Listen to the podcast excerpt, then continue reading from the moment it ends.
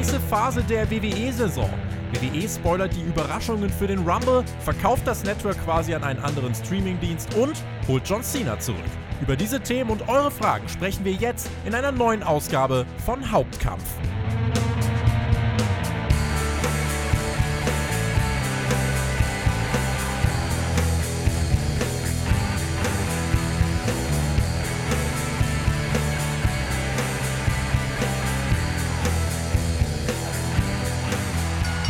Freunde der anspruchsvollen Wrestling-Podcast-Unterhaltung, das ist Hauptkampf, euer Wrestling-Talk vom Spotfight Wrestling Podcast. Mein Name ist Tobias Enke und es wird heiß, denn WWE setzt den Blinker und biegt lockerlässig ab auf die Straße in Richtung WrestleMania 37. Der Royal Rumble steht heute Nacht an und wir sprechen unter anderem darüber. Natürlich hat heute vieles mit dem Rumble und der Road to WrestleMania zu tun. Und bei mir ist heute unser Social Media Redakteur Per Oberhoff, um die aktuellen Top-Themen zu besprechen. Einen wunderschönen, fantastischen guten Tag. Einen wunderschönen Sonntag, lieber Tobi und liebe Zuschauer da draußen. Du sagst es, wir sind heiß. Wir sind jetzt quasi auf der Zielgeraden Richtung dem Royal Rumble. Und äh, ja, ich hab Bock. Lass uns über Wrestling quatschen die Skala zum Hype auf den Royal Rumble. Wo steht sie bei dir? Eins niedrig, zehn Ekstas äh, ekstatisch. Wo würdest du dich gerade wiederfinden? Ah, unter den aktuellen Gegebenheiten würde ich so 6,5 bis 7 sagen. 6,6 Periode, also fast äh, ungefähr.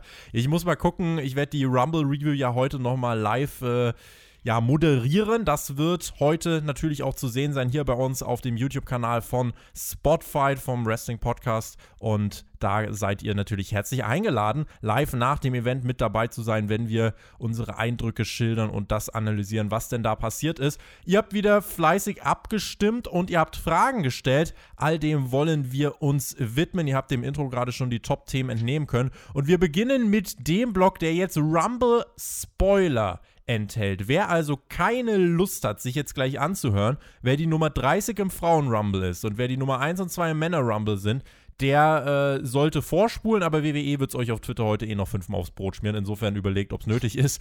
Die WWE hat nämlich äh, selbst schon einiges bekannt gegeben, wie jetzt schon gesagt. Ursprünglich war es so, man wollte die 30 im Männer-Rumble bekannt geben und die 1 und 2 bei den Frauen. Jetzt hat man es einmal umgedreht. Wir haben jetzt eben, wie gesagt, die 30 bei den Frauen und die 1 und 2 bei den Männern. Die äh, ja, Frage natürlich in erster Linie, Per, hat das jetzt äh, etwas für dich vom Rumble weggenommen oder zugefügt an Hype? Wie stehst du zu diesen Ankündigungen? Ja, generell nehmen diese Ankündigungen natürlich einen leichten Überraschungseffekt aus dem Rumble raus. Ähm, ist aus der einen Sicht natürlich auch etwas nachvollziehbar, wenn ich jetzt aus Vince McMahons Sicht ähm, blicke. Ähm, der Rumble findet ohne Zuschauer statt und hätte für mich jetzt als objektiven Zuschauer eh nicht so den gleichen Wow-Effekt vor dem Bildschirm, wie es jetzt ein normaler Rumble wäre. Also ja, durch diese eingespielten Reaktionen aus der Dose würde bei mir jetzt auch bei einem, boah, wer könnte seinen Rumble-Comeback feiern? Wenn es jetzt ein CM Punk wäre, würde für mich nicht den gleichen Wow-Effekt produzieren, als wenn es einfach eine komplette Halle äh, machen würde. Ähm, worüber ich aber froh bin tatsächlich ist, dass äh, WWE sich dazu entschieden hat, die Nummer 30 der Männer nicht bekannt zu geben und ähm, dafür dann aber die 30 der Frauen bekannt zu geben, weil für mich ist natürlich der Männer-Rumble äh, Rumble deutlich priorisierter als der Frauen-Rumble. Und ähm, das nimmt dann halt nochmal wieder an Überraschungseffekt ein bisschen mehr zu, weil wenn jetzt auch die 30 bekannt gegeben worden wäre bei den Männern, hätte ich gedacht, so, okay, komm, ja, Überraschungseffekt gar nicht mehr da. Ich denke, mit der 1 und der 2 kann man leben. Es gab ja zwischenzeitlich auch mal Kämpfe. Äh, der Verlierer musste dann als 1 beim Rumble raus. Also, das hatten wir in der Vergangenheit schon, äh, wenn wir da auf das schauen, was bei den Männern äh, herausgekommen ist. Jetzt alle die Ohren zu halten, die es nicht wissen wollen. Auf Startplatz Nummer 1 haben wir Randy Orton und auf Startplatz Nummer 2, wie hätte es anders sein können, unser Rated R Superstar Edge. Die beiden werden in den Rumble hineinstarten. Auf Twitter gemischte Reaktionen. Einige haben gesagt, darunter auch ich, okay, der Rumble beginnt also mit Storytelling, das passt. Wieder andere haben gesagt, dass, äh, na, das hätten sie im Verlaufe des Matches besser gefunden, wenn irgendwie Edge eine Dominanzphase gehabt hätte und dann wäre Orton rausgekommen. Wie äh, siehst du die beiden Startplätze? Hab auch gerade eben noch deinen Tweet auf Twitter gelesen und ich sehe das eigentlich ähnlich. Ich bin eigentlich ähm, sehr froh, dass der Rumble jetzt mit einer Storyline beginnt. Also klar, wir haben jetzt im Vorhinein immer darüber diskutiert, ob es jetzt so sinnvoll war, Edge ähm, vorher bekannt zu geben und nicht einfach als Überraschung im Rumble zu bringen. Aber klar, man wollte Edge dann auch als Zugpferd für den Rumble, für die Einschaltquoten dann auch nehmen. Ähm, aber dass man jetzt sagt, bei 1 und 2 nimmt man Randy Orton und Edge, finde ich absolut okay. So, man knüpft quasi an den Rumble aus dem letzten Jahr nochmal an, oder beziehungsweise auch an die Storyline aus dem letzten Jahr und startet wirklich mit einer Geschichte mit rein. Klar ist Randy Orton ja aktuell immer noch in der Fehde mit Bray Wyatt und Alexa Bliss verstrickt, aber ähm, ja, das lässt einfach nochmal mehr Spannung offen, wie sich die ganze Geschichte da entwickelt. Und ähm, die beiden können von mir gerne starten und ich glaube auch, dass äh, für die ein anstrengender Rumble bevorsteht, weil ich nicht glaube, dass die beiden so äh, früh ausscheiden werden drücken wir in die Daumen, dass sie das auch äh, gesund überstehen. Edge hat ja jetzt eine lange Verletzungspause hinter sich und es gibt, glaube ich, leichtere Aufgaben, als dann mal eben gesagt zu bekommen, naja, dann legst du jetzt mal eben 25 Minuten im Rumble oder so hin. Insofern bin ich mal gespannt, was da passiert. Ähm, es wird aber relativ schnell natürlich auch Zusätze geben. Vielleicht arbeiten die beiden auch zusammen, ein bisschen als Reddit RKO und äh, eliminieren die ersten drei, vier Geeks und dann kommt irgendwann der Fiend heraus. Also ich bin gespannt, ob wir da Cinematic-Elemente erleben werden. Bin da aber schon relativ sicher. Das ist ja auch noch die Sache, das können wir auch noch mal kurz aufgreifen. Wie hättest du es gefunden, wenn Edge einfach so unangekündigt als Nummer 2 rausgekommen wäre? Jetzt hat WWE es ja bei Raw schon bekannt gegeben. Ich gehöre zu denjenigen, die sagen, ja, ich verstehe, dass es die Crowd-Reaktion nicht wie im letzten Jahr geben würde. Für mich selber hätte es aber emotional immer noch mehr gemacht, wenn Edge hier unangekündigt als 2 rausgekommen wäre. Wie sieht das bei dir aus? Ja, also ich glaube, wir können ja alle sagen, dass es auf jeden Fall natürlich deutlich überraschender wäre, wenn man ihn nicht vorher angekündigt hätte. Ähm, aber ich habe jetzt auch kein zu großes Problem damit, vor allem weil Edge jetzt ja auch dann relativ am Anfang des Rumbles gesetzt ist, dass man sagt, okay, man kündigt ihn vorher an. Ich finde halt tatsächlich eher eine andere Sache, die sich mir vermittelt, ein bisschen schade. Und zwar ähm, hatte die WWE ja eigentlich auch die Chance, den Rumble vor Zuschauern stattfinden zu lassen, wollte sich dann aber nicht mit den logistischen Komponenten äh, den Kopf zerbrechen. Und da frage ich mich einfach so ein bisschen, ob Vince möglicherweise diese Kontrolle im Thunderdome einfach gefällt. Also er kriegt ja kein aktives Feedback mehr in der Halle von seinen Fans, sondern er hat einfach die Kontrolle, kann bestimmen, wer Heel und Face ist. Und sowas obwohl du jetzt trotz der Pandemie die Möglichkeit hättest, eine gewisse Anzahl an Zuschauern zuzulassen, dich aber trotzdem dagegen entscheidest, weil du keine Lust hast, die Stage von der, vom einen Tag auf den anderen umzubauen, lässt mich immer so ein bisschen zweifeln, wie krass Vince das anscheinend gerade gefällt, dass er so die Kontrolle über sein eigenes Produkt und auch über die Zuschauerreaktion hat. Bei SmackDown haben wir außerdem erfahren, dass Braun Strowman zurück ist, zwei Tage vor dem Rumble. Er definitiv jemand, der dem Teilnehmerfeld hinzugefügt werden könnte. Auf der anderen Seite haben wir mitbekommen, Jay Uso, der sich vor Wochen für den Rumble qualifiziert hat, tauchte nicht mehr in der Matchgrafik auf. Also, was auch immer das jetzt bedeuten mag. Wer sich übrigens dafür interessiert, was wir für Szenarien im Kopf haben, es gibt bei uns auf Patreon, patreon.com slash spotfightpodcast, eine ausführliche Preview. Wir haben uns 60 Minuten über Szenarien unterhalten. Was könnte beim Rumble passieren? Wer könnte zurückkommen? Was sind unsere Dream Matches für WrestleMania? Und was kann man auf den Weg bringen? Also, wer da detaillierte Prognosen hören möchte, da ist Patreon eure Anlaufstelle. Ja, Braun Strowman ist zurück. Ähm, jetzt kann man sich fragen, welchen Effekt hat das? Bei Edge kann man ja noch eher verstehen, dass man sagt, oh cool, Edge ist beim Pay-Per-View, jetzt wird es Fans geben, die sich den Pay-Per-View auch äh, deswegen dann zulegen werden oder das Network abonnieren.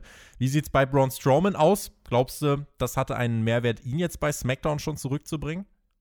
Also Strowman hat ja keinesfalls die gleiche Zugkraft, die ein Edge mit sich bringt. Und bei ihm ist es, also ich dachte, als ich mir SmackDown am Ende angeschaut habe, dachte ich mir, es ist doch einfach total unnötig, einfach zwei Tage vor dem Rumble Strowman da in so eine unnötige sinnlose Keilerei bei SmackDown reinzubucken und ihn da zu präsentieren, anstatt einfach zwei Tage zu warten und ihn in Rumble zu bringen. So. Da hättest du halt wenigstens wieder eine leichte Überraschung gehabt, die, die du dann halt auch wieder durch die Setzung von Strowman bei SmackDown ja wieder den Rumble entziehst. Das war einfach nur noch unnötig für mich. Worüber wir noch nicht geredet haben, was wir jetzt noch zum Abschluss dieses Blogs machen wollen. Wir haben ja auch erfahren, wer die 30 bei den Frauen sein wird ist ein bisschen konfus. Also vor allem, wenn man die Wochenshows bei WWE schaut und tatsächlich sein Hirn dabei anschaltet. Da haben wir nämlich vor zwei Wochen gesehen, wie Natalia und Termina mal auf die Women's Tag Team Champions Asuka und Charlotte geschielt haben und äh, sich dafür ein mögliches Match in eine Position gebracht haben. Nun, WWE gab dann äh, vor zwei Tagen oder gestern, glaube ich, sogar erst bekannt, dass ähm, Natalia und Termina ein Match bestreiten werden. Und die Gewinnerin des Matches bekommt den finalen Spot im Frauen-Rumble, nämlich Nummer 30. Jetzt kann man fragen, Per, womit haben sie sich das verdient oder sagst du, das können wir auch eigentlich sein lassen? Das können wir eigentlich sein lassen. Also ich habe mir hier einen schönen Stichpunkt notiert, bevor ich wusste, wer von beiden es wird, weil, äh, ja, wer ist das geringere Übel, fragt man sich. Hier steht bei mir, Natalia oder Tamina als 30 ist natürlich eine Katastrophe. Ist halt jetzt nicht der große, die große Überraschung. Ich frage mich halt, was hatte man vorher geplant? Du hast ja vorhin schon gesagt, ähm, dass man jetzt bei den Männern die 30 nicht bekannt gegeben hat. Das finde ich auch gut so. Ähm, weil es eben doch nochmal einen gewissen Überraschungseffekt ermöglicht. Aber jetzt kann man sich halt fragen, als WWE das angekündigt hat, wusste man dann schon, wer die Nummer 30 ist? War die Nummer 30 dann vielleicht jemand wie Dolph Ziggler oder Rey Mysterio? Hat man sich jetzt für eine Überraschung entschieden? Also es zeigt halt alles auch wieder, dass bei WWE alles sehr, sehr kurzfristig äh, angehaucht ist und dass da sich alles ändern kann. Letztes Jahr wurde ja auch am Tag des Rumbles quasi entschieden, dass Charlotte äh, dann doch den Rumble gewinnen soll. Also da kann Vince jederzeit nochmal umswitchen und hier ist das dann jetzt auch 48 Stunden vorm Event passiert, hat man gesagt, okay, bei den Männern bringen wir vielleicht doch eine Überraschung. Bei den Frauen wird es dann jetzt erstmal Natalia und ähm, damit hat man natürlich auch ein paar Gerüchte beendet. Aber auch da, ne, zwecks äh, Comebacks und so weiter, da kann ich euch nochmal die Royal Rumble Preview ans Herz legen. Ein Stück weit ist hier so die Moral, WWE kann es ja sowieso egal sein im Moment. Zu dem Thema kommen wir nachher beim Peacock-Blog. Noch nie konnte es WWE so egal sein, wie gut oder schlecht das aktuelle Produkt ist, egal ob Sinn oder Unsinn. Äh, man bekommt eh Milliarden und insofern ist jetzt hier egal, ob als Nummer 30 Natalia oder Tamina rauskommt. Ein Szenario, was jetzt nicht greifen wird, was ja bei mir noch so ein lustiger Favorit gewesen wäre. Äh, Favorit wirklich im, im schmerzhaftesten Sinne. 28 und 29 im Ring eliminieren sich und dann ertönt die, Nummer, äh, die Musik der großen Nummer 30 und oh heraus kommt Lana. Zum Glück wird das aber nicht passieren, Per. Lana ist, glaube ich, verletzt, soweit ich weiß. Kann das sein? Das kann ich dir gerade nicht hundertprozentig sagen. Ich meine, ich hätte auf Instagram mal irgendwas davon gesehen. Ja, aber auf jeden Fall, du hast ja gerade schon lange darüber gesprochen, ist ja kein Geheimnis, dass die WWE dann mal so zwei Minuten vor der Show sein komplettes Skript umwirft. Ähm, von daher finde ich es aber verkraftbarer, ähm, bei den Frauen jetzt die 30 zu wissen, als bei den Männern. Aber ja, das ist wieder dieser typische Tamina-Push einfach. Kurz vor WrestleMania baust du sie in irgendwas mit ein. Ähm, gut, jetzt ist natürlich Natalia geworden, aber Natalia ist jetzt ja auch schon ein alter Hase in dem Game und äh, wechselt öfter von Heel zu Face, fast schon als Big Show. Hm. Also, ja, wir wissen jetzt, wer die 30 ist. Vielleicht sagt man auch wieder drei Minuten vorher, wie es ähm, beim Rumble Natalia war. Den, wird Backstage umgeboxt. Von, ja, genau. Wie, wie es beim Rumble war, wo Becky Lynch gewonnen hat, hat sie ja auch, glaube ich, wen hat sie da um, umgehauen? Naja, Jax oder so? Nee, ich glaube, Lana hat Oder sie, Lana? Ich, Ach, die Lana schon ja. wieder. Vielleicht passiert auch sowas wieder. Ich meine, ist einfach nichts vorhersehbar.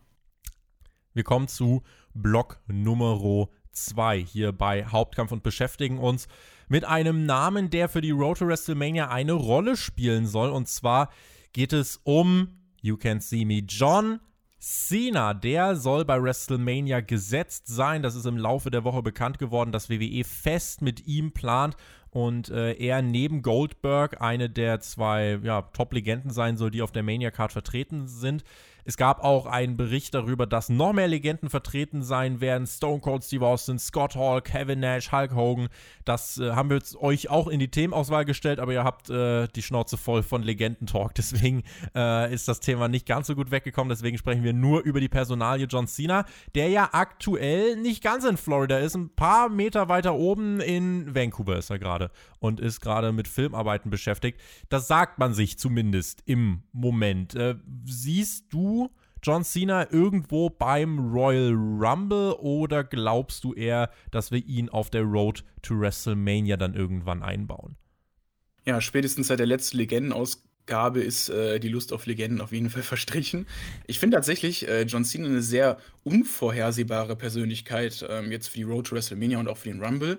Ähm, also ich wüsste tatsächlich nicht so richtig, ähm, also was ich jetzt vorhersehen könnte, wo man ihn einbaut.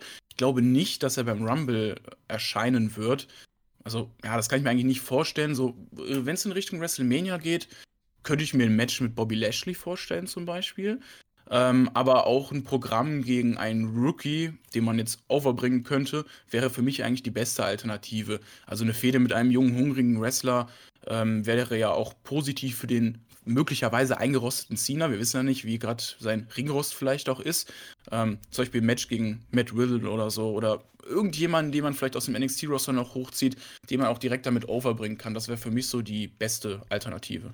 Also, ich höre daraus, du hast Bock auf ein Comeback von John Cena. Die Frage natürlich, wenn er jetzt beim Rumble zurückkommen sollte, wenn er im Rumble zurückkommen sollte, was gibt es denn da dann für Möglichkeiten generell? Das ist gerade das Spannende, finde ich, bei John Cena. Wenn er zurückkommt, er würde so in mehrere Geschichten reinpassen. Er könnte neue Stars overbringen vielleicht jemand wie Baron Corbin. Er könnte den 17. World Title gewinnen und den Rumble gewinnen. Er könnte auch einfach bei WrestleMania, während Bobby Lashley sagt, so Leute, Open Challenge, könnte John Cena auch rauskommen und äh, ein großes Match gegen Lashley bestreiten. Oder du kannst mit John Cena so ein richtiges Special Attraction Match auf die Beine stellen. Von mir aus gegen jemanden wie Goldberg. Wobei WWE eine zweitägige WrestleMania veranstaltet und wir dürfen nicht vergessen, das heißt, man braucht auch mehrere Top-Matches. Man will insgesamt zwei Top-Matches für beide Tage, braucht also vier hochkarätige Ansetzungen und wenn man John Cena und Goldberg verpflichten kann, glaube ich, die wird man dann in separaten Matches bei WrestleMania einsetzen, ne?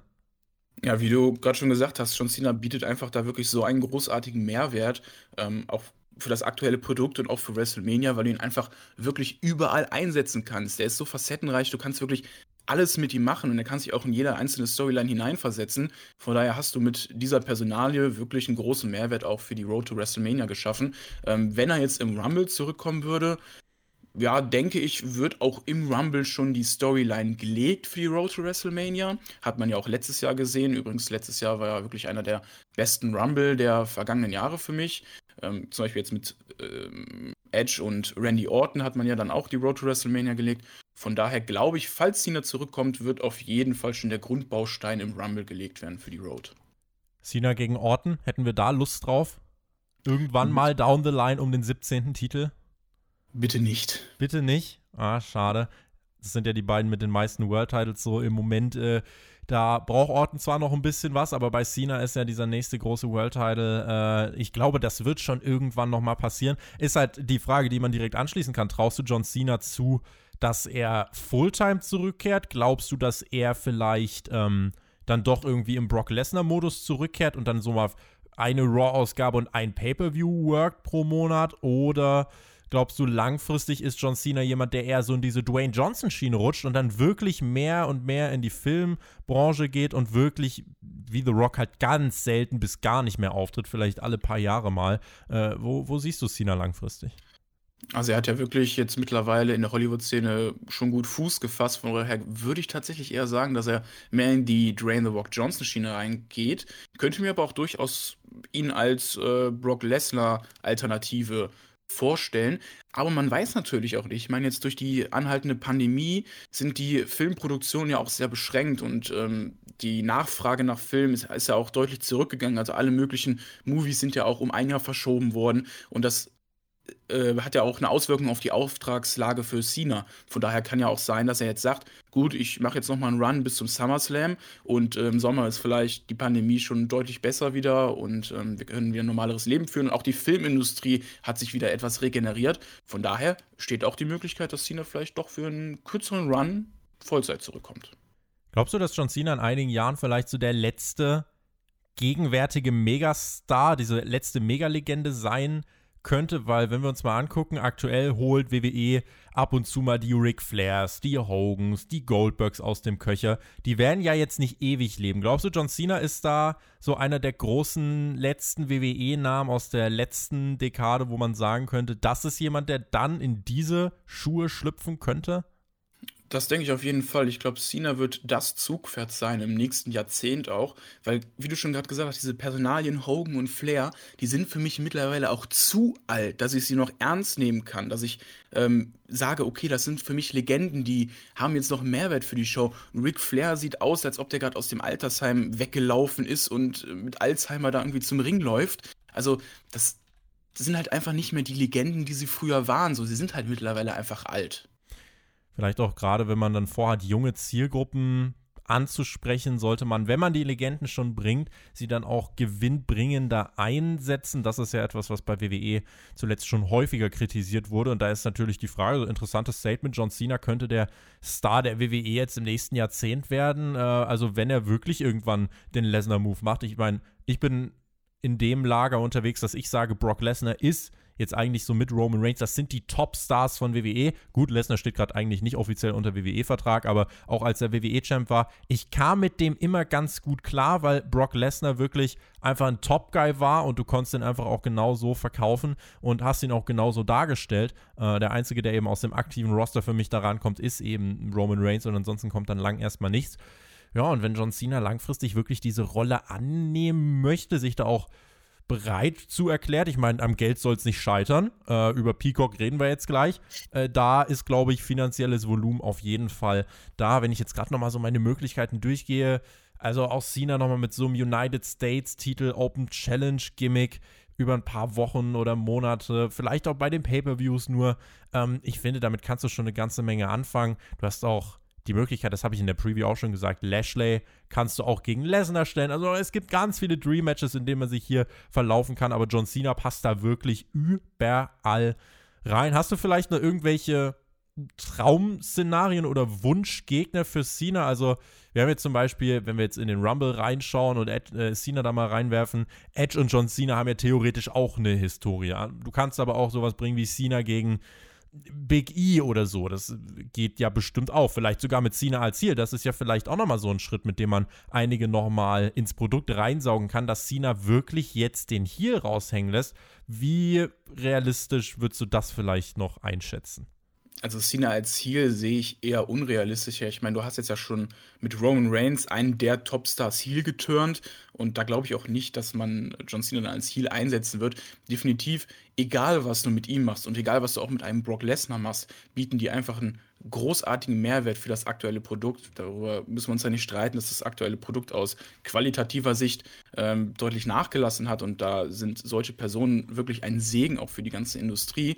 Äh, wenn ich jetzt so denke, was ist so mein ja, Traum-Szenario für John Cena, würde ich tatsächlich sagen, dass ich jetzt eigentlich auf Anhieb gar keinen richtigen Gegner als Traum für ihn habe. Klar, wie du gesagt hast, Edge ist eine gute Alternative. Ähm, gut, Orton möchte ich nicht zum zehnten Mal sehen. ähm, aber. Das 10 ist noch sehr niedrig kalkuliert. Da kannst du noch zwei Nullen dranhängen. Ja, ich habe den Ball mal ein bisschen flach gehalten. Sehr gut. ähm, aber wie ich ja, glaube ich, schon am Anfang gesagt hatte, wäre so ein Match gegen Lashley auf jeden Fall so, glaube ich, das, wo ich Cena am meisten sehen würde. Klar, aber auch ähm, Lesnar würde ich natürlich sehr gerne gegen Lashley sehen. Ich glaube, das ist ja wirklich so ein kleiner Traum von vielen Fans, dass man endlich mal dieses Match bringt. Und wann soll man dieses Match bringen, wenn nicht jetzt? Ich meine, die sind jetzt auch im höheren Semester langsam angekommen und äh, bei denen ist es noch nicht so spät wie jetzt zum Beispiel bei einem Undertaker und Sting, die jetzt wirklich halt zu alt sind. Wenn übrigens jemand sich fragt, äh, und dann schließen wir gleich den WrestleMania-Block vorerst ab, ähm, wenn sich jetzt jemand fragt, so äh, Goldberg, den haben wir gerade noch angesprochen, äh, da habe ich vielleicht noch eine Sache zu, zu sagen, hat jetzt nichts mit John Cena zu tun, ähm, aber das würde ich ganz gern hier noch loswerden, weil einige sich ja auch dann immer über Goldberg aufregen und was soll das denn jetzt? Ist der beim Rumble dabei und dann soll der bei Mania dabei sein? Was ist das denn?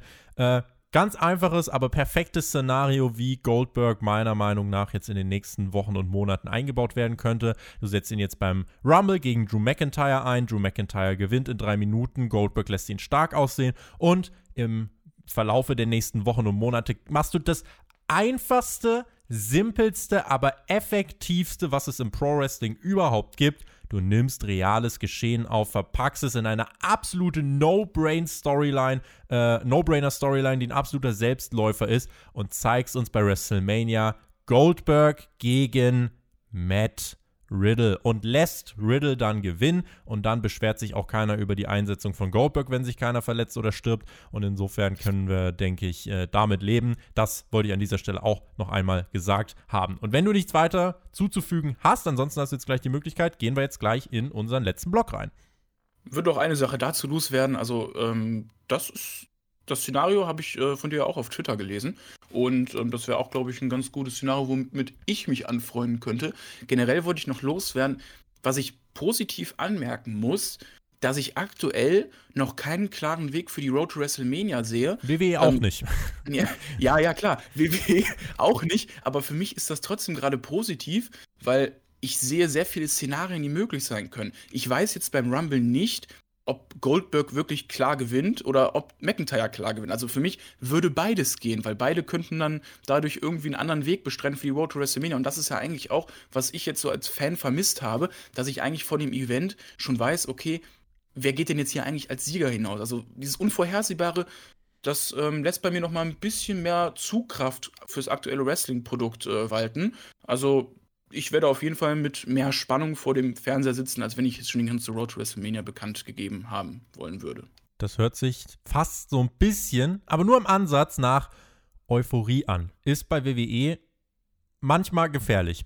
In den letzten ja. Jahren besonders häufig, aber äh, ich hoffe, du äh, wirst den Rumble überstehen und bist danach immer noch frohen Mutes. Hoffen wir, dass du nicht ins Lager der Gebrochenen einziehen musst.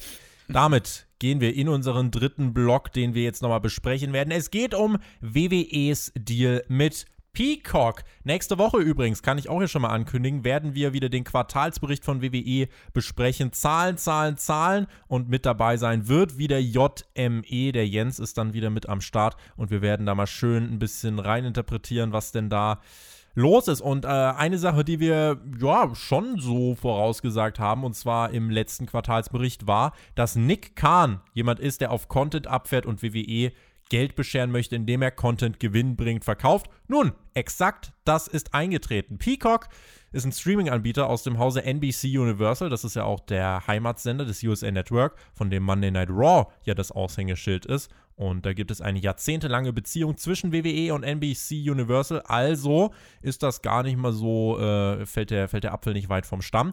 Und welcher Deal ist denn da jetzt entstanden? Das WWE Network endet in den USA als eigenständiges Angebot und zieht dann Mitte März auf Peacock um. Ist so ein bisschen vergleichbar mit vielleicht TV Now oder Join, nur äh, die haben schon 30 Millionen Abonnenten, also doch ein bisschen anderer Maßstab. Allerdings gibt es auch mehrere Tiers, also es gibt ein Free-Tier, was bei einigen Anbietern einfach so im Paket auch schon drin ist. Dann gibt es eben dieses normale Tier, diese normale Preisstufe mit 4,99 Dollar pro Monat. Da wird allerdings ein bisschen Werbung zwischendrin geschalten. Und dann gibt es für 9,99 9,99 das Premium-Tier.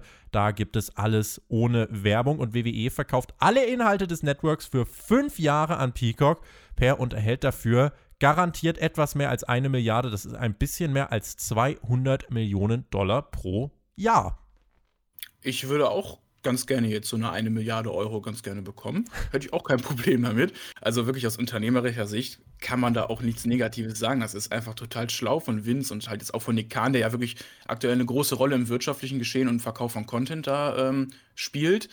Ähm, du hast ja für die Wrestling-Fans dann auch eine günstigere Alternative. Also du hast ja gerade schon gesagt, diese, ich glaube 4,99 war es, ne? Ja. 4,99 Variante. Ähm, ist dann günstiger für die Wrestling-Fans, also in Amerika natürlich, für uns äh, außerhalb von Amerika Stand jetzt natürlich, äh, ändert sich ja vorerst nichts. Ähm, aber auch aus der Sicht von WWE erreicht man natürlich eine breitere Masse an Zuschauern, denen man auch sein Produkt präsentieren kann. Ähm, es laufen ja noch viele andere Sachen auf ähm, Peacock, von daher haben halt auch Wrestling-Fans da nochmal einen Mehrwert dadurch. Sie zahlen vielleicht weniger mit den 4,99, können sich da aber durch dann noch andere Serien oder andere Filme anschauen. Ich weiß ja nicht, was auf dem Format läuft. Wenn es jetzt so wie TV Now ist, dann sind da ja auch noch äh, Serie und andere Filme dann mit drin. Bergdoktor? Und, nee, das war wieder ARD, ZDF, glaube ich, ne? Ja. ja, ja, nee, Bergdoktor war was anderes, genau. Okay, schade. aber wirklich sehr schlauer Deal. Ähm, was ich aber mitbekommen habe, dass anscheinend auch viele WWE-Arbeiter ziemlich überrumpelt von dem Deal waren. Sie haben auch gar nicht richtig mitbekommen, dass überhaupt dieser Deal im Raum stand und auch erst davon erfahren, als er auch abgeschlossen wurde. Die Kommunikation bei WWE bei diesem Deal war nicht so geil. Die Mitarbeiter der Network-Abteilung erfuhren durch unsere Kollegen Dave Meltzer und Co., nämlich von diesem ganzen Deal. Man hat denen nicht wirklich was gesagt. Ähm, ja, man hat ihnen nur gesagt, ja, also für die 400.000 bis 500.000 internationalen Abonnenten, da wird es ja weiter das normale Network geben. Jetzt kann man sich natürlich fragen, Per, wenn dann sagen wir Amazon Prime oder The Zone international noch mehr einsteigen möchten, beziehungsweise WWE da auch solche Deals sucht, wenn eben auch in kleineren Maßstäben als jetzt in den USA, da braucht es ja eigentlich irgendwann keine eigene Plattform mehr fürs WWE-Network, oder? Man kann ja jetzt nicht tatsächlich, äh, oder man kann es ja dann tatsächlich komplett auslagern und noch mehr Geld verdienen, denn dieser Content ist ja nicht nur in den USA gültig, den kannst du ja auch problemlos eben in anderen Ländern dann äh, für Deal oder für, für Geld äh, in, ja, wirtschaftlich effizienten Deals für WWE verscherbeln. Insofern könnte das schon so ein erster Dominostein gewesen sein. Ja, definitiv. Ich meine, Tobi, wir beide kommen ja auch aus der Medienbranche, haben beide ein Medienstudium absolviert. Oder ich bin auch mit drin. Halt dich aber, ähm, aber ähm, wir haben ja auch, wahrscheinlich du auch, viel darüber gesprochen, wie aktuell so das Nutzungsverhalten von Medien ist. Und man sieht ja immer, dass auch das lineare Fernsehen, die Nutzung von linearen Fernsehen, äh, Fernsehprodukten ja immer mehr abnimmt und auch äh, Streaming immer mehr an ähm, Relevanz gewinnt. Von daher ist es auf jeden Fall ein äh, schlüssiger äh, Grund, irgendwann das auf jeden Fall an internationale Unternehmen wie äh, Amazon Prime oder The Zone das verkauft wird. Ich meine, wir kennen ja alle die aktuellen ähm, Verträge und Rechtevergabe im Fußball, wie das läuft. Also das sehe ich eigentlich auch in Zukunft bei WWE so, gerade wenn jetzt wie jemand wie Nick Kahn ähm, auch eh schon darauf abzielt, weiter Content zu verkaufen, braucht man auch irgendwann die, das WWE-Network als eigene Plattform nicht mehr. Was, ich, was mich eher halt stört, auch nochmal zu der Kommunikation, das spiegelt für mich immer diese generelle Kommunikation in der WWE wieder. Die ist halt wirklich ähnlich schlecht, auch einfach wie teilweise die Öffentlichkeitsarbeit. Klar, das ist alles marketingtechnisch natürlich qualitativ hochwertig, keine Frage, aber die Kommunikation ist einfach auch nicht transparent. Ich meine, das haben wir ja letztes Jahr auch schon gemerkt, ähm, als Goldberg, äh, Roman Reigns für WrestleMania angekündigt waren, man das mal eben in irgendeinem anderen Plug dann geändert hat und Braun Strowman äh, gegen Goldberg gesetzt hat.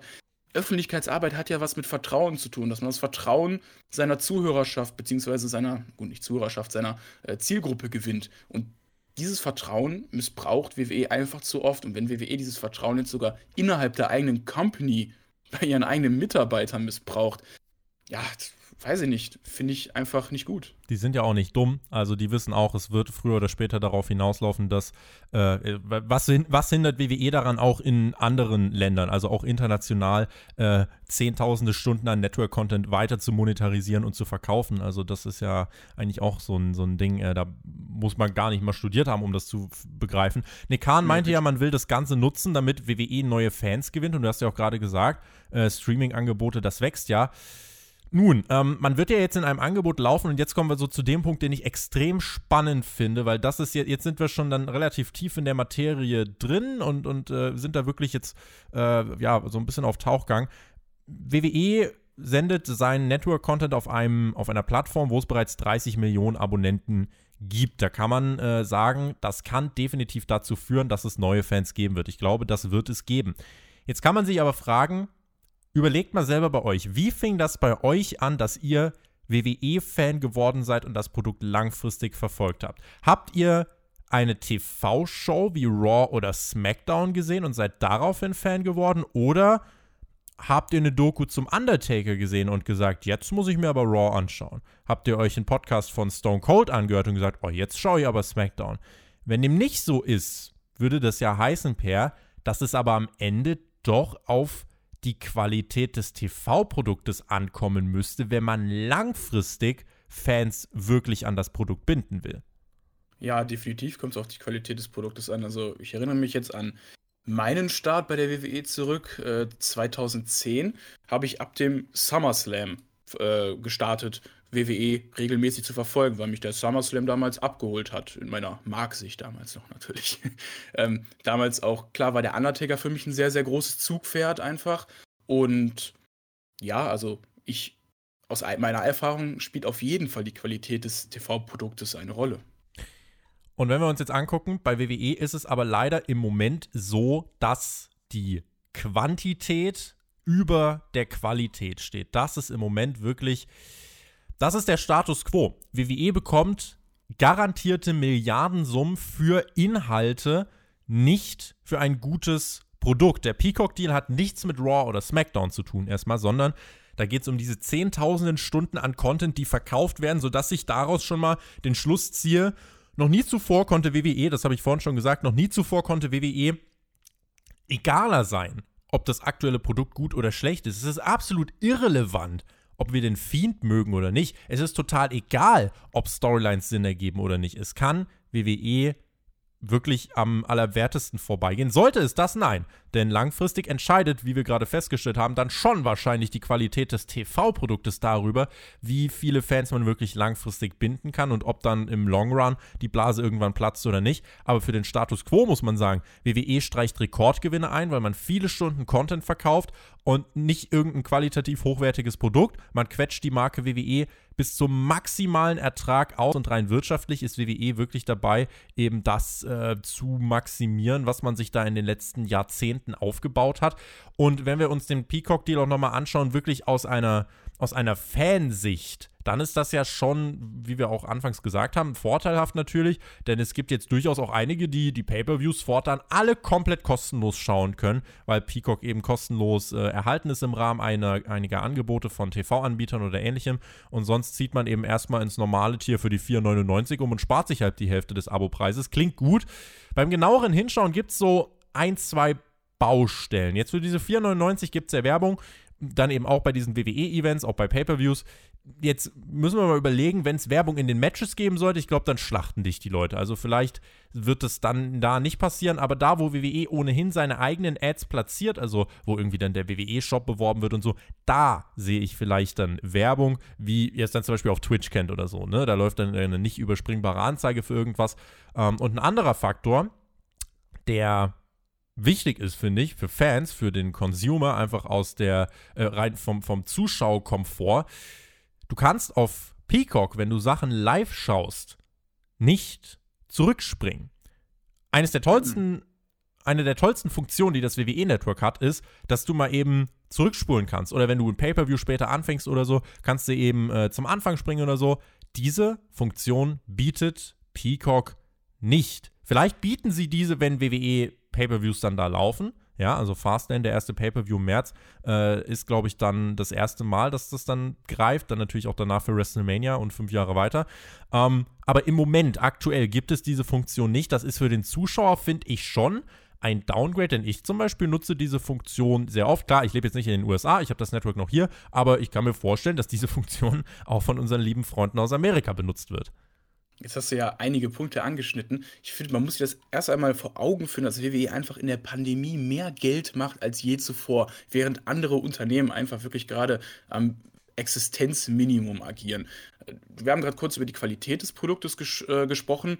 Aber dieser Milliardendeal, äh, Milliardendeal unterstreicht ja auch für Vince möglicherweise nochmal das aktuelle Produkt, dass man alles richtig macht. Also warum sollte man sich Mühe machen, das Produkt qualitativ zu verbessern? Also ich kann das jetzt auch aus eigener Erfahrung, du denke ich auch sagen, wenn ich jetzt irgendeine Arbeit verrichte und ich äh, habe meinen minimalen ähm, Einsatz für diese Arbeit, mach, mache aber das maximale Geld daraus. Warum sollte ich denn meinen Arbeitseinsatz erhöhen, wenn ich eh super viel Geld daraus schlage? Also da sehe, würde ich auch keinen Grund draus sehen. Wie du jetzt gesagt hattest, ähm, dass man ja auch nicht zurückspringen kann äh, auf der Peacock-Plattform, sehe ich genauso. Also ähm, ich nutze das eigentlich auch ganz gerne, dass man mal, wenn man jetzt nicht direkt das Event von Anfang an verfolgt, dann nochmal von vorne beginnen kann und dass dann nicht dann ab irgendeinem äh, bestimmten Zeitpunkt live einsteigen muss. Mit der Werbung ist dann natürlich auch immer so eine Sache. Wir genießen dann jetzt ja eigentlich schon auf dem WWE Network, dass die ähm, Pay-per-Views ja relativ werbefrei sind, beziehungsweise eigentlich auch nur mit WWE-Ads zugekleistert sind. Anders als bei der TV-Show, bei Raw oder SmackDown, wo du wirklich ja alle 15 Minuten nervige Werbung mit drin hast, kannst du dann ja im Pay-Per-View deutlich flüssiger und ähm, besser gucken, wie ich finde, als ähm, jetzt eine Wochenshow. Ist dann die Frage, was die dann für Ads dann noch da reinmachen. Ich finde, es wäre eine schlaue Sache, wenn WWE auf jeden Fall auf der Peacock-Plattform auch die Wochenshows bewerben würde, weil die haben dort, dort dadurch nochmal eine größere Reichweite mit, wie viel waren es? 30 Millionen? 300 Knapp 30 Millionen Abonnenten, ja. 30 Millionen Abonnenten und ja, da sollte man einfach auch nochmal die Chance nutzen, auch für die Wochenshows zu werben und ähm, dann auch nochmal eine TV-Quote nach oben zu steigen, denn das ist ja aktuell das einzige Manko, was WWE so hat, dass die TV-Quoten relativ niedrig sind und die will man ja auch verbessern. Bin gespannt, wie sich das entwickeln wird. Also da ist man wirklich, ich schaue gerade hier, NBC Universal's Peacock Top 33 Million Signs, äh, Sign-ups in 2020, also insgesamt 33 Millionen äh, Anmeldungen. Jetzt äh, vom WWE Network wird man ja dann äh, Mitte März dann so übertragen in den USA. Bin da mal gespannt. Man kauft sich dann natürlich gewissermaßen jetzt auch einfach Networks, indem man, äh, beziehungsweise Abonnenten, indem man halt die äh, Networks dann kauft. Ich möchte den Deal nochmal aus zwei Perspektiven beleuchten. Dann gehen wir in den Fragenteil. Ich möchte noch einmal kurz drauf gucken, äh, was dieser Deal jetzt genau aus WWE-Sicht bedeutet und was der Deal dann aus Sicht von Peacock auch bedeutet. Denn äh, da gibt es dann gerade, wenn wir, wenn wir mal überlegen, was das langfristig heißen könnte, eine eine Sache, die man, finde ich, schon durchaus im Moment absehen kann. Für WWE ist es ein toller Deal. Warum? Es garantiert etwas mehr als eine Milliarde. Die große Frage, die ich mir halt stelle, ist, ob es irgendwelche KPIs gibt, also äh, Zielvorgaben kurz gesagt. Denn was, wenn WWE in drei Jahren plötzlich statt einer Million US-Abos nur irgendwie 600.000 einspielt, wenn man äh, irgendwie schaut, was, äh, was die Abrufzahlen sagen, wenn das dann einbrechen sollte. Da würde mich echt interessieren, ob es da irgendwelche vertraglichen Absprachen gibt. Bisher heißt es aber immer, WWE bekommt das als absolut garantierte Summe ich bin tatsächlich gespannt, weil sonst könnte ihnen ja wirklich alles egal sein. Dann können sie für die Pay-Per-Views auch gerne einfach einen schwarzen Bildschirm senden äh, und müssten sich gar nicht mehr, müssten sich gar nicht mehr anlegen. Also da bin ich mal gespannt. Ähm, ja, und Nick Khan, neuer WWE-Präsident eben seit einigen Monaten, der hat den Deal ja selbst eingefädelt und meinte, das ist auch erstmal jetzt der letzte große Deal vor den nächsten TV-Verträgen. Die werden dann Ende 2022, Anfang 2023 ausgehandelt. Die aktuellen Verträge laufen ja bis 2024 und ähm, wenn wir uns das jetzt angucken, mit dem USA Network, mit Fox, mit Peacock, hat WWE jetzt drei Milliarden Deals am Laufen und wie du schon gesagt hast, während der Pandemie erwirtschaftet man Rekordgewinne einfach weil die Produktionskosten relativ gering sind und weil sich Hausshows sowieso nicht gerechnet haben. Hausshows waren in den USA ein Verlustgeschäft und äh, weil man eben sensationelle Deals einfädelt aus eigener Sicht, die dann eben natürlich die eigene Company im Geld schwimmen lassen. Ja, also aus Sicht von WWE, die nächsten TV-Verträge stehen dann, wie du gesagt hast, äh, 22, 23 an die können sich eigentlich wirtschaftlich gerade erstmal zurücklehnen. Die sind auf jeden Fall auf der sicheren Seite. Ich bin auch sehr gespannt, nächste Woche auf Hauptkampf, was du mit Jens da im Quartalsbericht nochmal berichten wirst. Das werde ich mir auf jeden Fall anhören. Aber du, also die WWE kann sich jetzt zurücklehnen. Und wenn wir nochmal gucken, der Deal aus Sicht von Peacock, die wollen langfristig Geld einholen durch Werbung. Also da reden wir zum Beispiel davon, dass man, wenn jetzt Mania, äh, wenn da irgendwie so eine Werbung für einen WWE-Shop läuft, dass Peacock dann eben da einen Werbeplatz verkauft und damit ließe sich natürlich Geld einnehmen. Davon geht man jetzt aus. Es steckt aber auch wirklich was Strategisches dahinter. Nur mal so. SmackDown läuft im Moment auf Fox, einem Konkurrenten von NBC Universal. Bei Fox wird man in Zukunft WWE-Pay-per-Views bewerben, die auf Peacock laufen einer Plattform vom Konkurrenten NBC Universal. Und gerade für die TV-Verhandlungen 2024 ist das ein Punkt, wo Fox irgendwann sagt, wir müssen jetzt nicht ins Unermessliche mitbieten. Das würde dem USA Network wiederum die Chance geben, sich die Rechte an SmackDown zu sichern. Und äh, da werden aber wiederum andere Sender vielleicht einsteigen und sagen, boah, nee, dann müssen wir uns die Rechte sichern. Und plötzlich entsteht wieder ein heiteres Wettbieten. Und das ist auch der Grund, warum sich jetzt niemand so wirklich darauf einstellen sollte, dass diese TV-Summen für WWE deutlich sinken werden. Ich denke, davon ist aktuell nicht auszugehen. Tendenziell steigt das Ganze dann erst noch. Also beim Schauen des aktuellen Produktes ist das halt eine Sache, die ist eigentlich nur schwer zu begreifen. Ja, äh, das ist genau meine Meinung. Ich denke auch nicht, dass die äh, ja, TV-Gelder sinken werden. Eher im Gegenteil, WWE ist da immer noch ein Zugpferd für einige Sender. Und ja, aber man sollte natürlich auch nicht zu gierig sein an WWEs Stelle, weil vielleicht schießt man sich auch irgendwann damit ins eigene Ball. Wenn man jetzt gerade auch die ganze Konkurrenz der eigenen Sender gegeneinander ausspielt, könnte das natürlich auch irgendwann zu Problemen führen.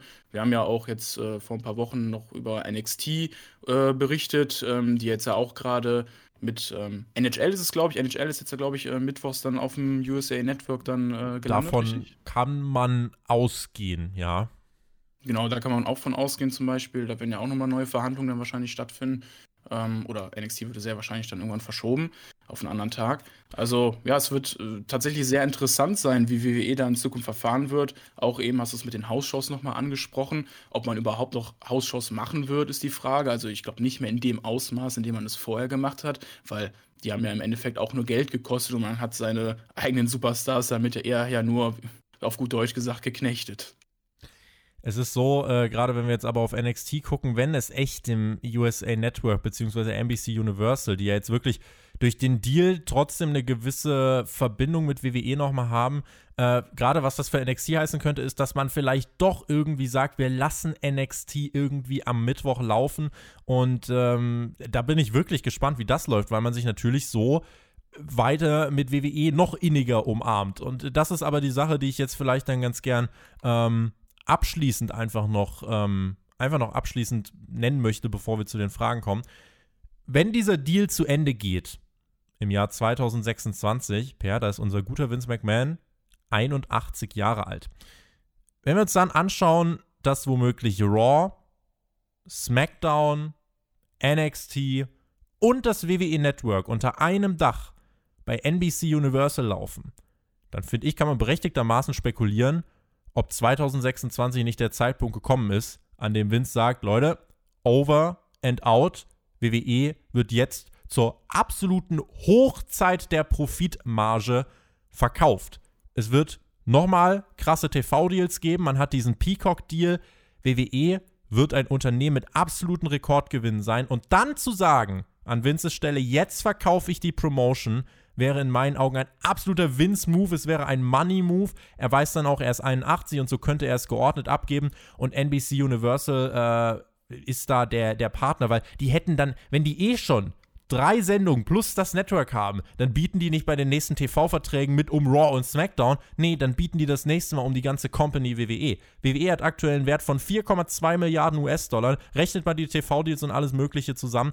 Wenn wir annehmen, dass der Aktienkurs in den kommenden Jahren noch ein bisschen höheres Niveau erreichen wird, äh, wird der Wert von WWE noch steigen, aber es wird sich trotzdem für NBC Universal äh, dann in deren Augen lohnen, zu sagen, ey, wir zahlen eh schon eine Milliarde fürs Network, warum sollen wir dann jetzt nicht für 4, 5 Milliarden die ganze Company kaufen?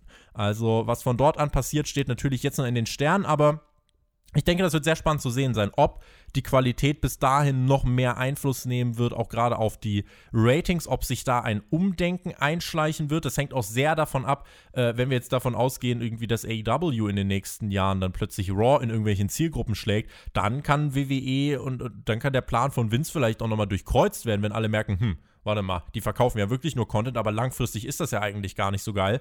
Ähm, da bin ich wirklich gespannt, was dann passiert. Es kann auf der anderen Seite auch sein, dass NBC Universal übernimmt. Vince ist weg, es entsteht ein neuer großer Boom fürs Wrestling, weil Vince nicht mehr an der Macht ist. Es gibt viele, viele sehr spannende Szenarien. Ja, ich glaube auch, die Kuh wird gemolken bis zum geht nicht mehr. Du hast gesagt, das ist auf jeden Fall ein Vince-Move. Könnte ich mir auch super vorstellen. Also rein aus der wirtschaftlichen Perspektive werden die kommenden zehn Jahre eine hm, sehr interessante Zeitspanne. Also da bin ich wirklich gespannt, wie man verfährt. Auch wie du gerade sagtest mit AEW, wie die größer werden als Unternehmen. Und da steht uns echt eine spannende Zeit bevor. Ich würde mir natürlich auch wünschen, dass diese Spannung auch dann irgendwann wieder ins Produkt zurückkommt. Nächste Woche dann mehr zu den Zahlen und Zukunftsszenarien, die möglich sind mit JME beim Quartalsbericht. Soweit aber erstmal unsere Besprechung zu WWE-Stil mit Peacock, finde ich eine wirklich extrem spannende Thematik, gerade für alle, die sich wirklich für den ja, die, die sich jetzt nicht nur dafür interessieren, ob Alexa Bliss und der Fiend ein cooles Gimmick haben, sondern die vielleicht wirklich ähm, Bock haben, sich mit dem Business, mit dem Wrestling-Business generell auseinanderzusetzen, die wirtschaftlichen Zusammenhänge, auch in diesen Deals und so. Äh, ich muss sagen, ich finde das immer sehr spannend. Wir gehen nun aber in die Fragen hinein. Ihr habt wieder reichlich eingeschickt und wir werden das jetzt natürlich für euch abarbeiten und beginnen mit der Frage von Markus. Die hat er übrigens gestellt unter unserem Patreon-Themen-Voting und er hat geschrieben, wie schafft es Vince McMahon immer wieder jeden Scheiß oder jedes Produkt, sei es noch so schlecht, zu Gold zu machen? Per, ich glaube, die letzten 15 Minuten haben das darlegen können. Ich glaube auch, also eine ausführlichere Antwort als die letzten 15 Minuten können wir dir eigentlich nicht liefern. Also, die kannst du gern dir nochmal reinziehen, Markus. Da, äh, denke ich, wirst du fündig. Fabian schreibt, wird Walter überraschend beim Royal Rumble auftreten? Per. Hm, ich denke nicht. Ähm, seine Darstellung bei NXT UK ist wirklich super und äh, echt top. Gab es ein Videopaket vor kurzem, ne? Ja, wirklich, also auch wenn es jetzt kein großartig ähm, aufwendiges Videopaket war, fand ich das einfach total großartig.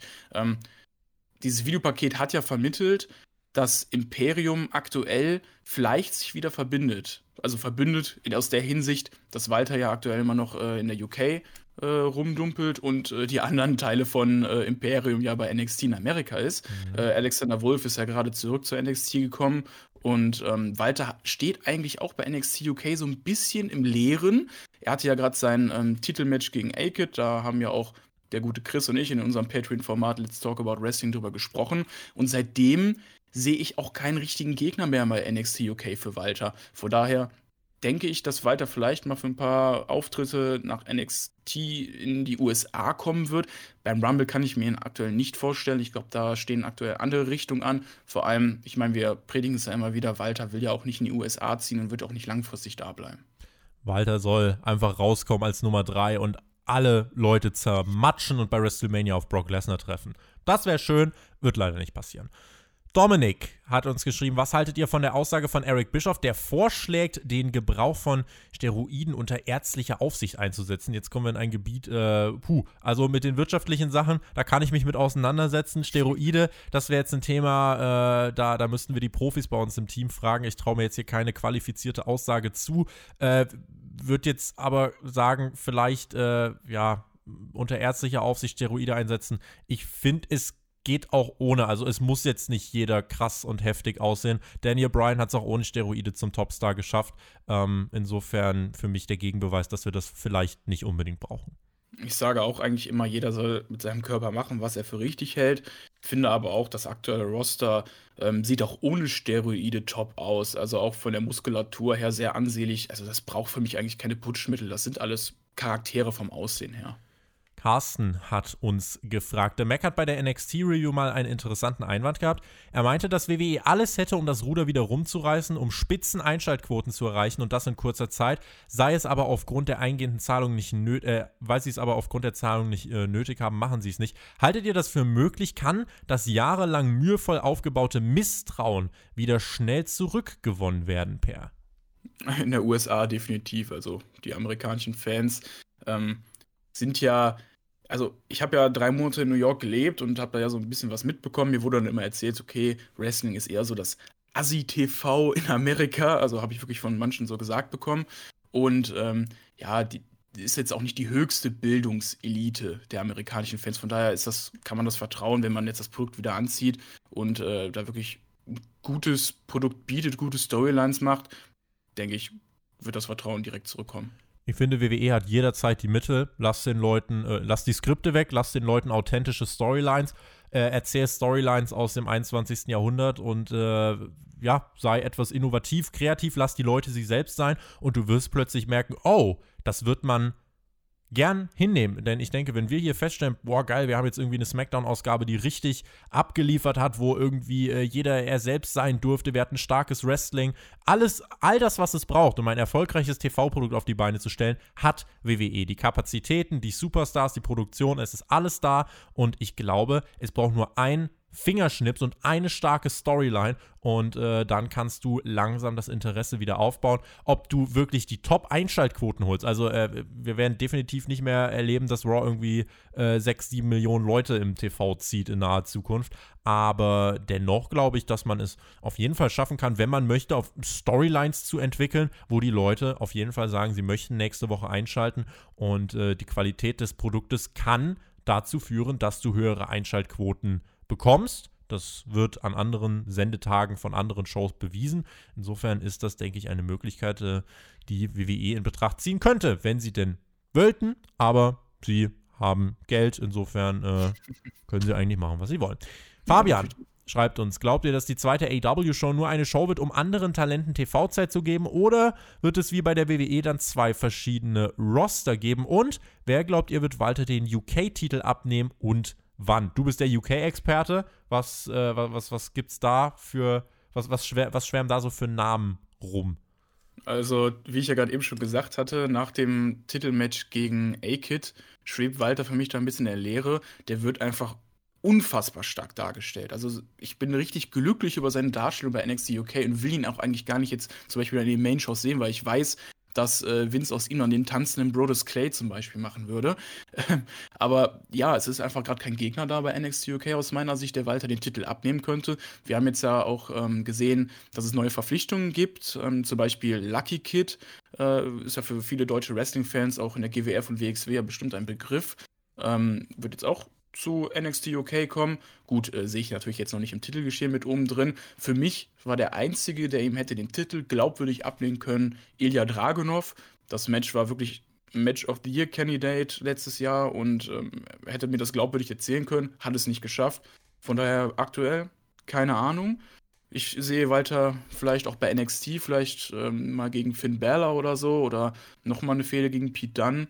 Man weiß es nicht. Und ja, AEW wurde ja auch gerade gefragt. Da bist du natürlich der Experte, aber ich lasse mal kurz meine Gedanken auch mal los. Los, bitte. Ähm, ich denke nicht, dass es einen Roster-Split geben wird. Vielmehr hat man einfach dann die Zeit, äh, die Storylines mehr zu verteilen und sich dann auch ähm, intensiver darauf zu fokussieren und denen auch mehr Plattform zu geben. Aber ich glaube nicht, dass man jetzt zwei Roster dann äh, einrichten wird. Ich denke äh, auch, dass wir keine verschiedenen Brands haben werden. Der zweite, die zweite AW TV-Show wird eine Ergänzung sein, die idealerweise aus ein paar Videopaketen besteht, die jetzt im Moment irgendwie dann nur auf YouTube laufen, die aber unbedingt ins TV gehören und dass man eben einige Storylines, die dann eben bei Dynamite sonst gelaufen sind, äh, Beispiel Sean Spears gegen Scorpio Sky, dass man solche Sachen dann eher äh, dann bei dieser zweiten TV-Show bringt und es aber trotzdem mit Storyline-Erzählungen, Story-Videos ähm, bündelt, die eben sich um die großen Main-Stories drehen. Denn es kann in einer Wrestling-Show auch Unterhaltung geben, ohne dass es krasses Wrestling gibt. Wenn du nämlich wirklich unterhaltsame, starke Videopakete auf die Beine stellst, dann können sich Leute das auch definitiv anschauen. Wenn es dafür noch einen coolen Sendeplatz gibt, äh, dann ist das, denke ich, eine gute Ergänzung für AEW Dynamite. Ein Roster-Split oder etwas dergleichen. Dafür ist es noch viel zu früh. Und die letzte Frage, die hat Christian gestellt. Hallo zusammen, da ich die WWE mittlerweile seit 16 Jahren verfolge, habe ich die große Befürchtung, dass wir Botchberg beim Rumble als neuen WWE-Champion sehen. Sollte das passieren, was glaubt ihr, wird aus Drew McIntyre? Wird er wieder Champion Res äh, bis WrestleMania? Bekommt er vielleicht ein ganz anderes Programm mit John Cena zum Beispiel? Und wird es zum großen Spear vs. Spear Match kommen? Per, das sind ein paar düstere Ansichten. Das sind wirklich sehr düstere Ansichten. Ich hoffe nicht, dass sich das bewahrheitet. Also wir haben ja eben schon über Goldberg gesprochen, dass es tatsächlich viele Möglichkeiten für Matchausgänge gibt und noch nicht so ein bisschen vorhersehbar ist, wo alles hingeht. Sollte Goldberg jetzt den Titel gewinnen, was macht man mit Drew McIntyre, ist dann die Frage. Da sind wir wieder beim Thema John Cena. Warum bringt man nicht vielleicht Drew McIntyre gegen John Cena? Vielleicht turnt dann Drew auch wieder Heel, weil als Heel ist er ja auch nicht schlecht. Und ähm, dann hast du dann auch dein Programm für John Cena auf jeden Fall mit äh, drin. Ähm, aber ich glaube, dieses Spear vs. Spear Match würde es nur geben, wenn ähm, Goldberg nicht den Titel gewinnt. Also ich kann mir da nicht vorstellen, ähm, dass es ein Titel vs. Titel Match bei WrestleMania geben wird, vor allem weil Roman Reigns äh, auf keinen Fall diesen Titel bis WrestleMania verlieren wird. Der wird safe als Champion dahin gehen und wenn er als Champion dahin geht, wird äh, Goldberg nicht als Champion dahin gehen, falls die beiden aufeinandertreffen und es dieses Spear vs. Spear Match geben wird. Na, ob Reigns sich durchsetzt, das schauen wir doch erstmal. Es ist ja ein Last Man Standing Match, da kannst du dem ja theoretisch auch den Titel abnehmen, ohne dass er da wirklich äh, schwach aussieht. Wenn er da wirklich unter irgendwie unter dem Thunderdome begraben wird, dann kann auch Roman Reigns nichts mehr machen. Aber das ist ein anderes Thema. Ähm, du hast bei WrestleMania, äh, wie gesagt, wir brauchen vier Top-Matches, zwei für jeden Tag. Äh, beide World-Title in ein Match zu stecken, ich glaube, das ist nicht das, was wir erwarten können. Das heißt, ich glaube nicht, dass Goldberg sich gegen Drew McIntyre durchsetzt. Äh, wenn man aber unbedingt dieses Spear vs. Spear-Match bringen möchte, und das hat definitiv eine Berechtigung, das zieht im Mainstream, äh, würde auch mehr ziehen als äh, ja, Roman Reigns gegen äh, tatsächlich Daniel Bryan oder so. Ist tatsächlich, also ist einfach ein größerer Name, Goldberg. Und ähm, insofern, du kannst es trotzdem bei WrestleMania bringen, wenn du möchtest, dann von mir aus auch als Opener oder so. Äh, dafür braucht Goldberg jetzt aber keinen Sieg beim Rumble, er braucht keinen Sieg gegen McIntyre. Goldberg kann dann einfach, äh, ja, weiß nicht, bei Elimination Chamber irgendwen wegsquashen und dann sagen, Roman, jetzt komme ich. Wenn wir uns angucken, was die Goldberg-Promos jetzt zuletzt waren, äh, You, Me, Royal Rumble, You're Next, das äh, reicht. Also WWE muss da nicht viel erzählen. Ja? Der Aufbau für das Match gegen Drew McIntyre war eine Promo, in der Goldberg Drew McIntyre vorgeworfen hat, was für ein schrecklicher Mensch er doch ist, weil er die Legenden missachtet, nachdem Drew McIntyre vorher Spaß mit Hulk Hogan Backstage hatte. Insofern, da brauchst nicht viel als Grundlage. WWE kann machen, was sie wollen. Und wenn sie sagen Spear vs. Spear bei Mania, was ich vertretbar fände, nicht meine Favoritenlösung, aber ich könnte es verstehen, dann würde es dafür Wege geben. So. Ja. Das Creative Team ackert sich auf jeden Fall für die Goldberg-Promos die Finger ab. So sieht's aus. Das war Hauptkampf vor dem Royal Rumble. Kommt gut in die neue Woche, kommt gut in den Februar hinein. Wenn ihr Bock habt, die Rumble Preview auf Patreon sei euch wärmstens empfohlen. Auf www.spotfight.de halten wir euch auf dem Laufenden. Alle News, dann die Podcasts, Abstimmungen zu den Shows findet ihr dort. Und am Montagmorgen sind wir live mit der Royal Rumble Review am Start. Und ich bin sehr gespannt, wie meine Gemütslage nach dem Event aussehen wird. Per, vielen lieben Dank. Vielen lieben Dank an dich fürs dabei sein. Vielen lieben Dank an die Hörer fürs Zuhören. Bleibt gesund, genießt Wrestling, wen es betrifft. Bis morgen früh. Ich bin raus. Per die Schlussworte. Macht's gut. Auf Wiedersehen. Tschüss. Ihr Lieben, viel Spaß beim Rumble, startet gut in die neue Woche, gönnt euch unsere Review auf dem Spotify Podcast Kanal. Falls ihr jetzt sagt, ihr wollt meine Stimme vielleicht mal öfters hören auf Patreon, bin ich in unregelmäßigen Abständen im Podcast Let's Talk About Wrestling mit dem guten Chris zu hören. Nicht verwechseln mit dem 5-Sterne-Chris. Ähm, ja, also wir freuen uns, wenn ihr mal auf Patreon drüber schaut. Ansonsten wünsche ich euch einen schönen Rumble und bis dann.